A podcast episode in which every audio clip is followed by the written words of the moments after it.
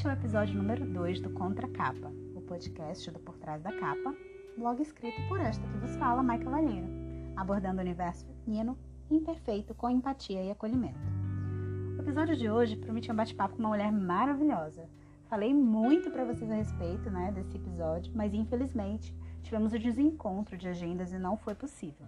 Mas quero te dizer para você não ficar triste, porque esse encontro acontecerá no nosso próximo episódio. Tá tudo bem organizadinho, já temos um roteiro bem pré-definido, né? E na semana que vem a gente grava para poder trazer essas informações para vocês na outra quinzena. Então, para manter esse projeto é perfeito, né? Não está perfeito, mas fazer com que ele fique, eu precisava me preparar melhor, eu preciso estar tá aqui, né? Desenvolvendo as coisas e conversando. E eu, particularmente, adorei a experiência de gravar o episódio número 1. Um. Então, vamos lá. É, eu quero hoje trazer um assunto, né, para o episódio de hoje, que bate muito a porta de muita gente, né, principalmente de nós mulheres, né, nós que constantemente nos comparamos, nos desmerecemos, colocamos as necessidades do mundo inteiro à frente das nossas próprias necessidades. Então, se você está é, tá imaginando que, de quem eu estou falando, do que eu estou falando, lá vai a nossa velha amiga autossabotagem. Então, o tema de hoje do nosso episódio número 2 é autossabotagem. E antes de mais nada, óbvio, eu fui dar uma pesquisada e entender como é que principalmente os psicólogos veem a autossabotagem. E o que eu achei mais corriqueiro, né, como definição, seria uma série de comportamentos negativos em que nós nos impedimos de atingir determinados objetivos. Então, assim, é mais do que claro que muitas vezes a gente traça metas, a gente desenha planos se organiza para cumprir e quando a gente menos espera, a gente mesmo está se sabotando. É, e posso até usar como exemplo, óbvio, né, que eu vou me usar como exemplo, afinal de contas, eu acredito, e é um dos motivos pelos quais é, eu resolvi tocar esse projeto para frente, eu acredito que a minha experiência de vida ela não é única.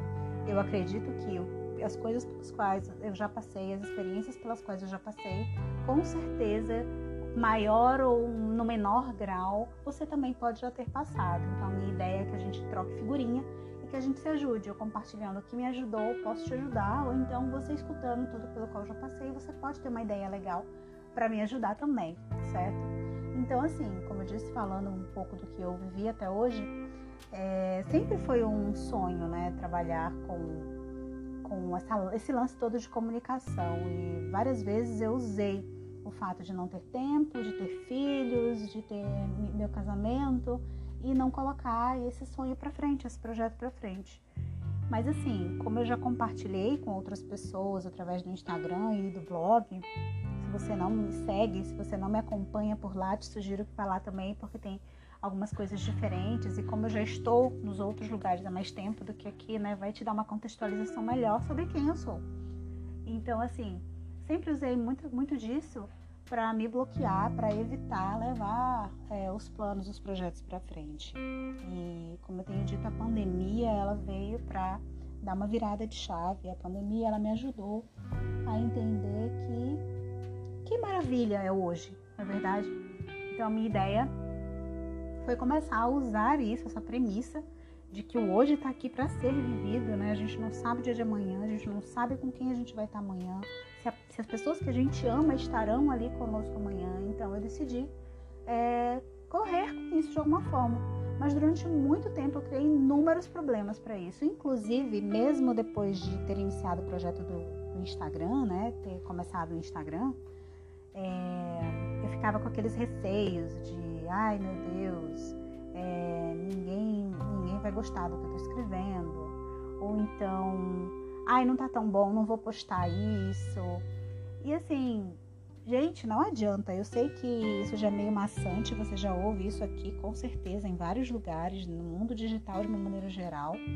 É, acontece demais, você já ouve isso demais, mas nada nunca vai estar 100% outra coisa, para a gente conseguir se aprimorar em alguma coisa que a gente queira, a gente precisa é, mandar para o jogo mesmo, entendeu? Uma coisa é o treino, outra coisa é o jogo. E uma coisa muito legal que me ajudou a me destravar nesse sentido foi inclusive um podcast, né, que eu acompanho e o Instagram também do Tira do Papel. O Tira do Papel é o Instagram e o podcast é o Pode Crer, que é com o Thiago, né, do Tira do Papel, e o Lucas, do Bota na Rua. E me ajuda, sempre me ajudou muito o formato como eles abordam essa questão de produção de conteúdo e tudo mais. E como fazer isso, né, com constância e de forma sustentável. E passou a ser uma palavra muito utilizada aqui nas minhas, nos meus projetos, porque de fato, não mais usando os meus filhos ou a minha vida longe de uma rede de apoio, longe da minha família, é, não mais usando como uma forma de sabotar os meus próprios projetos, né? Limitações para mim, é, mas usando como limitação, digamos assim, para o que eu consigo fazer e até onde eu consigo fazer. Então, com relação às minhas postagens no Instagram, hoje com certeza eu me coloquei dentro de um formato que me permite fazer aquilo sem impactar na minha rotina com as minhas outras atividades. É, o projeto daqui do podcast, o blog. Por que, Mayara, que você não faz um episódio cada semana? Por que não tem uma postagem nova no blog cada semana? Porque, porque eu sou sozinha aqui para poder fazer tudo isso. Então, aquele lance de eu presa, né? Empresa, na verdade, eu presa é porque faço tudo. E todo início é assim. Eu não devo é, me, me tolher da possibilidade de levar algo para frente por limitações que eu fico me colocando, né? Inclusive, mais na frente, eu quero falar de algumas dicas para você lidar com a autossabotagem de uma maneira geral, mas que eu estou trazendo aqui já nesse, nossa, nesse nosso bate-papo é, preliminar para você entender que eu estou trazendo uma, uma, situação dos meus projetos pessoais, né? Mas que você pode estar tá fazendo isso com a sua vida também. Você pode estar tá pensando que você não não pode trabalhar fora porque tem isso, aquilo, aquilo outro. Mas você precisa achar o formato das coisas acontecerem. Existem é, algumas brigas, digamos assim, né? Entre aspas, que a gente precisa aceitar, é, travar é, mas dentro de um nível de energia que você está disposto a des desenvolver, né? Porque é, tudo tem um grau de energia que você gasta. Então, tudo isso é essencial. Mas é aquela coisa também, né, gente? Tudo parte de autoconhecimento. Eu vou sempre dizer isso porque é a mais pura verdade. Se você não se conhece, se você não conhece seus limites, se você não entende o tipo de projeto que você quer tocar para frente, por exemplo, você não vai ter como é, identificar, digamos assim, que você está sabotando, né, de alguma forma, e desenvolver meios de parar com essa sabotagem. Então, assim, primeiro ponto de tudo é trabalhar o conhecimento. Isso aí é a chave, chave do negócio. Mas enfim, falando dessas coisas todas, né? Eu não uso mais, é, digamos, essas desculpas para não colocar os meus planos para frente. Sempre que eu tenho um plano, por mais difícil que seja de cumprir é, uma meta, digamos assim, aí eu venho e crio as metas menores, metas mais atingíveis, em, em espaços de tempo mais curtos. E eu posso dizer para você, nós estamos no mês de junho de 2021, né? É o mês em que esse episódio número 2 está indo ao ar. E eu posso te dizer que eu tô mega feliz com tudo que eu tenho desenvolvido ao longo do primeiro semestre foram planos que foram pensados e estruturados, desenhados para serem cumpridos em um ano. E no primeiro semestre eu já consegui desenvolver várias coisas que eu imaginava que fossem me dar bastante trabalho, que fossem me travar mais. Mas, gente, é como eu tô falando para vocês, é, além do autoconhecimento, você desenvolver uma rede de apoio e a rede de apoio diferente, né, da que eu já falei anteriormente. A rede de apoio anteriormente era aquela pessoa que vai te ajudar com a tua casa ou com teu filho, certo? Ou com uma dificuldade extra diante de qualquer outra situação. E a rede de apoio que eu falo aqui agora, que inclusive é aquela com a qual eu me dispus a trabalhar quando eu decidi empreender é, digital, é você ser apoio para alguém, você dar suporte para alguém, porque, gente, sinceramente, não tem não vai ser o fim do mundo, não vai cair a tua mão, o dedo de você voltar numa enquete no Instagram, por exemplo. Eu vou recorrentemente mencionar o Instagram porque eu sei que é onde a maioria de nós estamos, né? Principalmente para negócios, é um local que funciona para diversos tipos de negócios. Então, assim, não vai cair o braço, não vai cair o dedo. É, você não precisa passar o dia inteiro na internet, você não precisa passar o dia inteiro no Instagram, você separa um tempinho seu para poder fazer aquilo e com certeza as coisas vão fluir, entende? Mas é tudo uma questão de planejamento. E aí, quando eu falei na rede de apoio, eu queria dizer o quê? Hoje eu tenho uma rede de apoio também nesse sentido, de ter pessoas que é, com as quais eu posso trocar uma ideia, que eu sei que estão me ajudando a olhar de uma maneira objetiva e prática, racional para o meu negócio.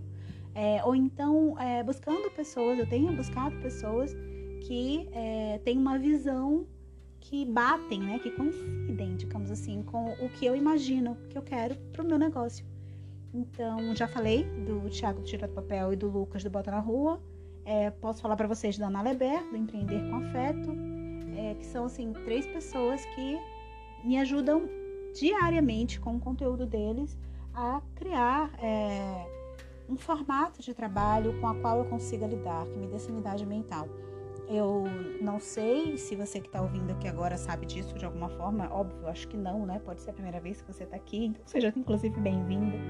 É, ou você está aqui, ah, já é o nosso segundo episódio, você já acompanha e eu estou muito feliz de te ter aqui. Obrigada de verdade.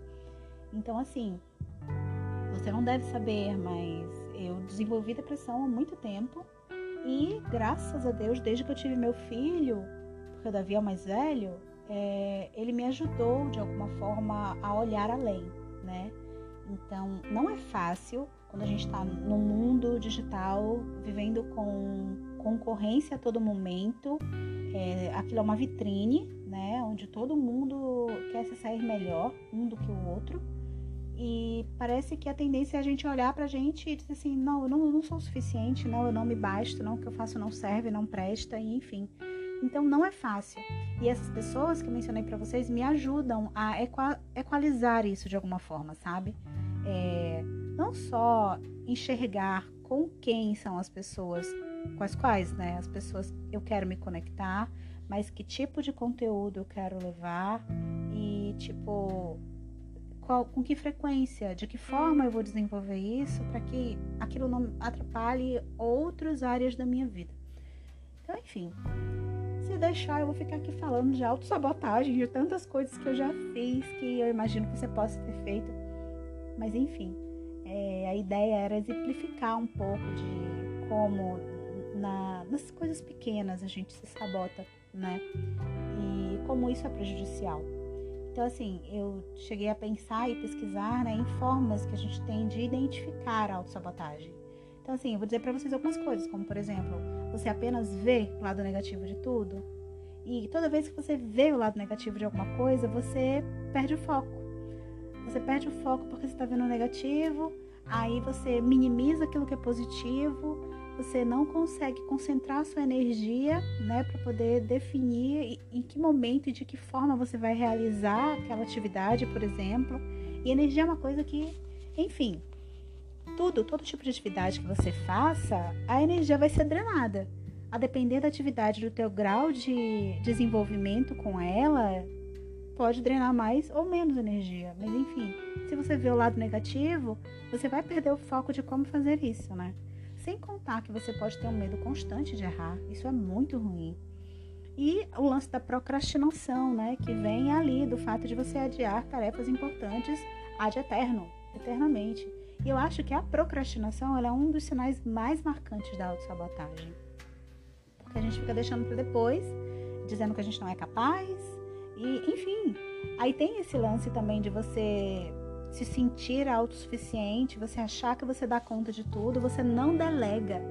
Quando você poderia delegar, contar com a ajuda de uma outra pessoa, isso te gera uma sobrecarga gigantesca, uma incapacidade de cumprir um cronograma por exemplo, sabe, desnecessário. E aí depois você ainda vai dizer, né? Ai, tá vendo? Ninguém me ajuda, eu tenho que fazer tudo sozinho. Mas claro, você precisa entender que você não dá conta de tudo. Ninguém nasceu para fazer nada sozinho. Não tem como, gente. Você sempre vai precisar de ajuda de alguém. E outra coisa, né, que é um grande clássico, é você comparar demais a sua realidade com a realidade do outro. Então, a história que eu já falei no episódio número 1, um, né, vou fazer agora para você também. A grama do vizinho é sempre mais verde. E é muito fácil você comparar as realidades de vidas diferentes, sendo que você não conhece, né? Você não conhece, então você vai comparar, você vai estar sendo injusto com a outra pessoa e com você mesmo. Na verdade, são dois extremos, né? Existe a possibilidade de você sempre se, se depreciar e a possibilidade de você sempre se achar o melhor de todos. São dois grandes problemas, né? Que a gente precisa trabalhar autoconhecimento e desenvolvimento pessoal para conseguir equalizar. E aí eu queria, né, trazer para vocês algumas dicas de como lidar com a autossabotagem, essa maravilhosa amiga nossa, amiga íntima. então, como dicas de, de lidar com isso, eu poderia te dizer que antes de mais nada, você precisa é, entender, ter a consciência de que você está agindo dessa forma. Você precisa ir, nossa, estou me sabotando, então, realmente, né? E os desdobramentos negativos, né, decorrente daquilo aconteceu, você percebeu que você está se sabotando e você entende claramente é, o que de ruim está surgindo por conta dessa autossabotagem, certo? E aí, enfim, acho que essas dicas são básicas, né? Alguns problemas que surgem por conta da autossabotagem são básicos também, mas eu precisava trazer isso para vocês. E era esse o grande lance do nosso episódio número 2. E aí, o que, vocês estão achando? Então é isso, pessoal. Depois desse tempo todo, é, eu queria é, encerrar. Já temos mais de 15 minutos de, de podcast, áudio, nosso episódio número 2. E como expliquei para vocês lá no primeiro episódio, né, eu idealizei esse canal para levar a voz de várias mulheres, de mulheres incríveis, como somos todas nós, né? Por aí, mundo afora. Afinal de contas, o podcast pode ser ouvido em todo mundo, né? A gente grava em português, a pessoa entende português, ela vai ouvir e vai ter uma ideia de que ela não é sozinha, de que outras mulheres também passam por várias situações semelhantes e que elas podem ou não agir de maneira diferente. Só depende de cada uma. Então, a minha ideia é levar a mulher, a, a voz de mulheres incríveis mundo afora, repassando suas experiências e opiniões sobre aspectos do universo feminino, né, que é o nosso foco aqui, que muitas vezes nos trava. Então, se você está curtindo, digamos assim, primeiro episódio, segundo episódio, já tem o terceiro aí para sair a qualquer momento, qualquer momento não, próxima quinzena, ok? você pode, né, eu quero te convidar a gravar um episódio comigo então, manda uma mensagem através de um link que aparece na sua tela aí ao visitar o site do podcast, ou então lá no blog, por trás da. E deixa tua mensagem lá, né? Pode dizer que você quer gravar um episódio, a gente, a, gente senta, alinha, define um, um tema, alguma coisa parecida, a experiência que você quer trazer para a comunidade. E aí a gente prepara um roteiro e grava, e depois a gente coloca aí no mundo, porque a ideia é essa, certo? Então é isso. Obrigada por ouvir até o final. Espero que você tenha curtido e não esquece de se inscrever aqui para ser avisado quando novos episódios forem ao ar. Lembrando você ainda de passar lá no blog por trás da capa.blog e se inscrever na lista de e-mails para receber as novidades, certo? Muito obrigada. Te espero no próximo episódio.